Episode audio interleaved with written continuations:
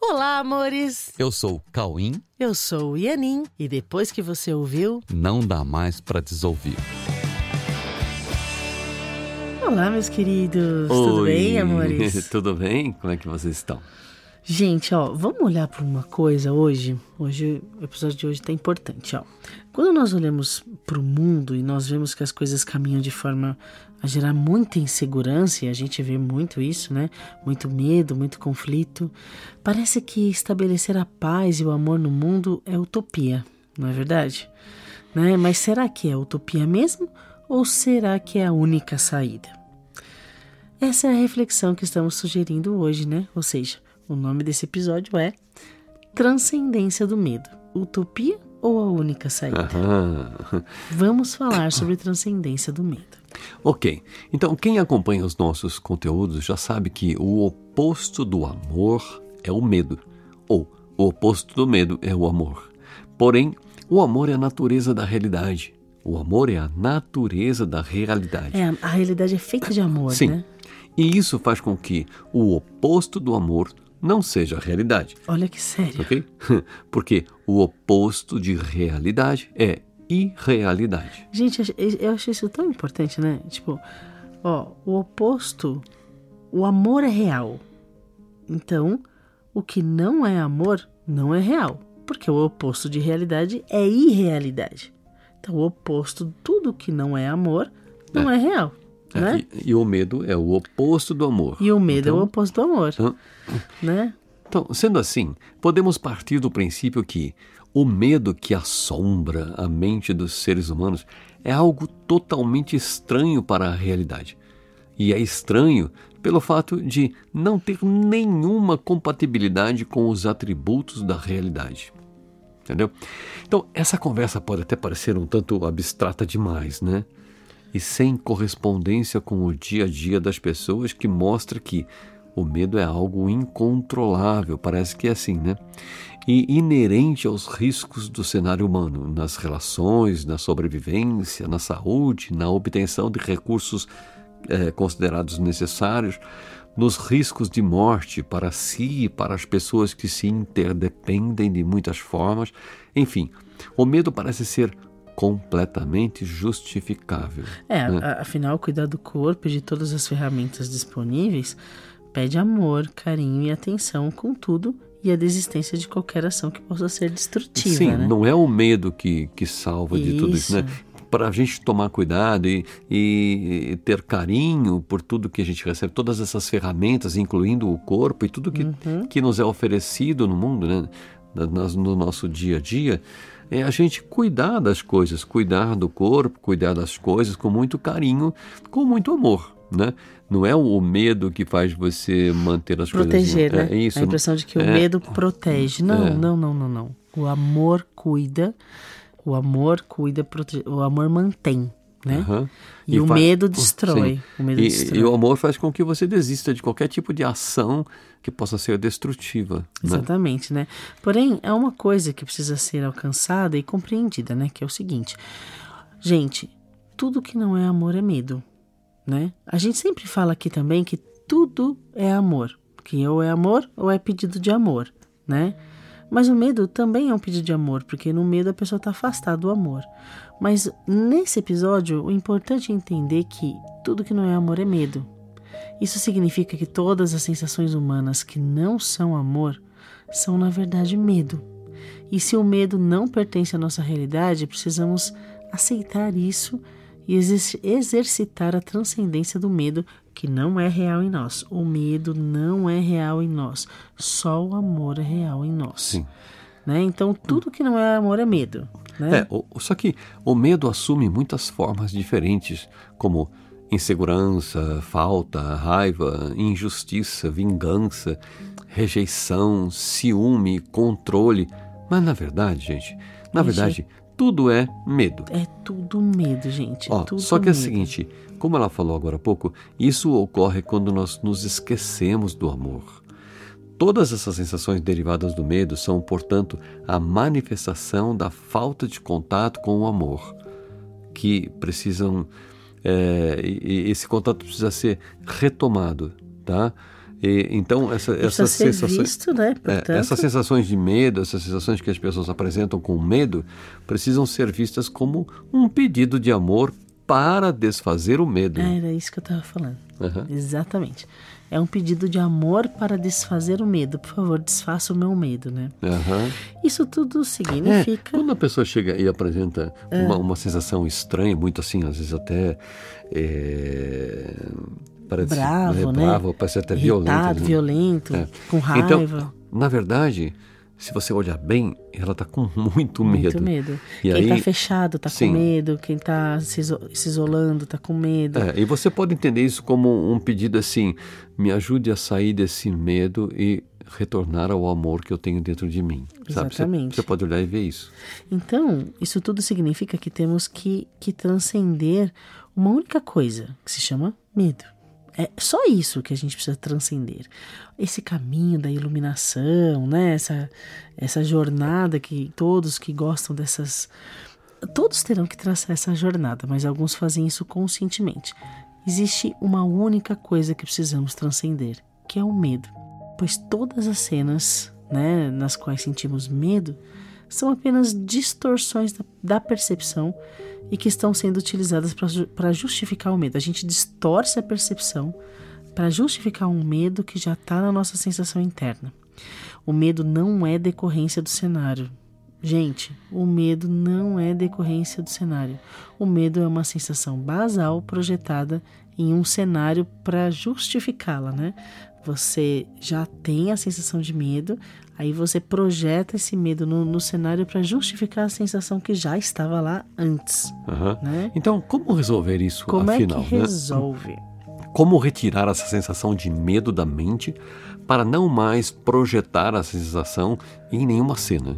Porque assim, ó, se não projetarmos na cena, nós poderemos olhar para a cena de, de uma forma pura, não sugestionada pelo medo. É pura, sem colocar nada em cima, Sim, né? e dessa forma nós poderemos ficar presentes e não ausentes, né? presentes nas cenas e nós poderemos receber das cenas, receber delas, todos os ensinamentos que estão sendo entregues a nós todo o tempo, é, retirando da mente também, inclusive, a preocupação com cenas futuras, pois preocupação também é medo, gente. Preocupação também é medo. Ok. É, e, e se nós queremos tirar o medo da mente, nós precisamos eliminar as suas bases.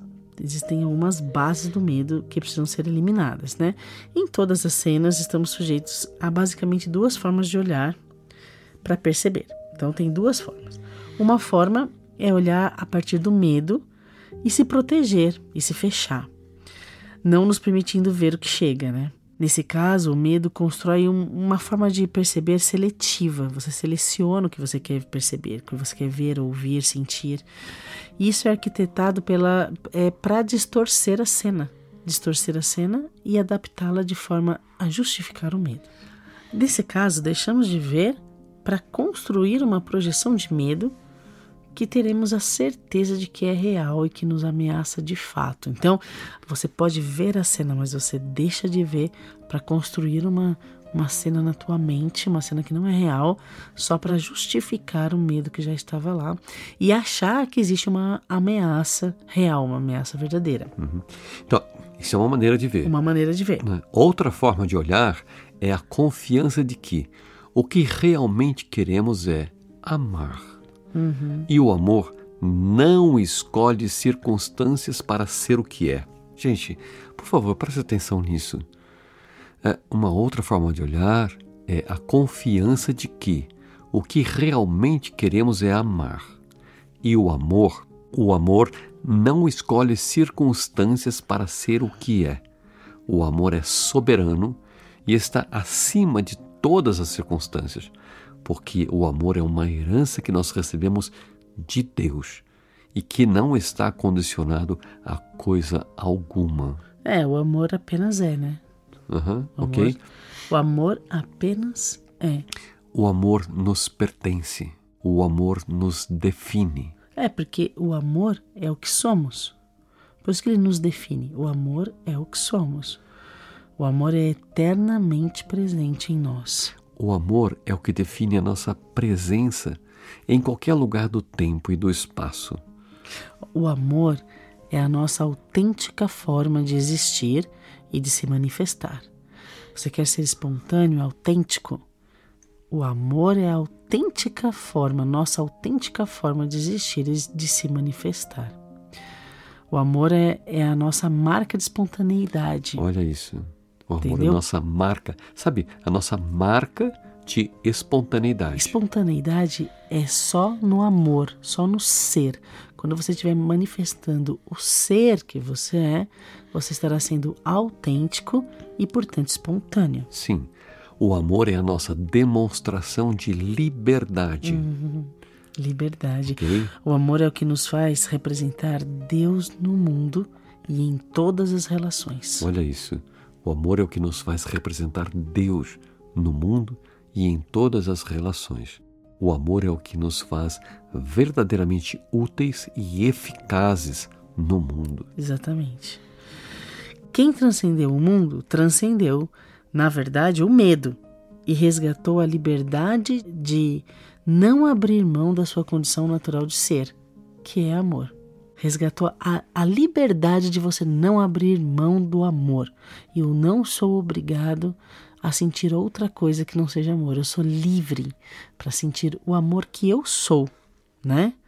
E não há nenhuma situação do mundo que me obrigue a abrir mão do meu amor para sentir coisas que não são amor. Ok? Então, vamos para a prática da transcendência. Vamos para a prática. a prática da transcendência. Uhul. Então, diante de qualquer cenário, mantenha a certeza de que você está entre o medo e o amor e que você é livre para escolher o que quer sentir. Entenderam a prática, gente? Sabe por quê? Ó? Quando a gente fala de, de transcendência, parece uma coisa assim, ai, preciso corrigir minhas crenças, parece que vai acontecer um negócio. Mas a única coisa que acontece quando você adquire consciência sobre quem você realmente é e sobre a vida é que você assume a sua liberdade de decidir. Você resgata o seu poder de decisão. E aí você começa a decidir. O que é que eu quero sentir? Eu sou livre para escolher sentir amor ou sentir medo.